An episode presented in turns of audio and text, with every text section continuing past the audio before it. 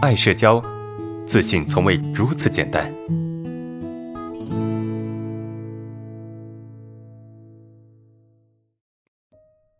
老师好啊！有人说你没有来到大城市，有了自己的家庭，为了家庭呃奔波啊，每天忙于父母子女的事情，你就没有这些问题了。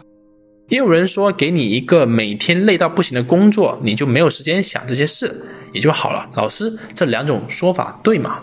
我不知道你这个问题的起点是什么。你说来到这个大大城市，有自己的家庭，然后每天奔波这些子女父母的事情，你就没有问题了？不是。啊，有的人说你累到不行的工作你就没有问题了，也不是。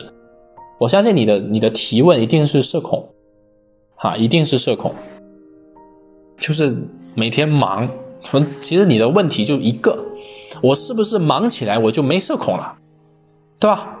我是不是让自己忙起来我就没有社恐了，我就没有症状了？其实不是这样子的，知道吧？不是你忙起来就没有社恐，你就很多人很忙，当你不忙的时候，你社恐照样出来。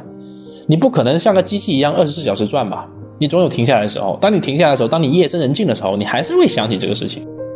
当然，忙总比不忙来的要好，对不对？你你有些事情可以忙，总比你没有的忙来的要更好啊。所以人还是得忙，但是忙不代表就没有社恐。所以你的这个问题是不成立的。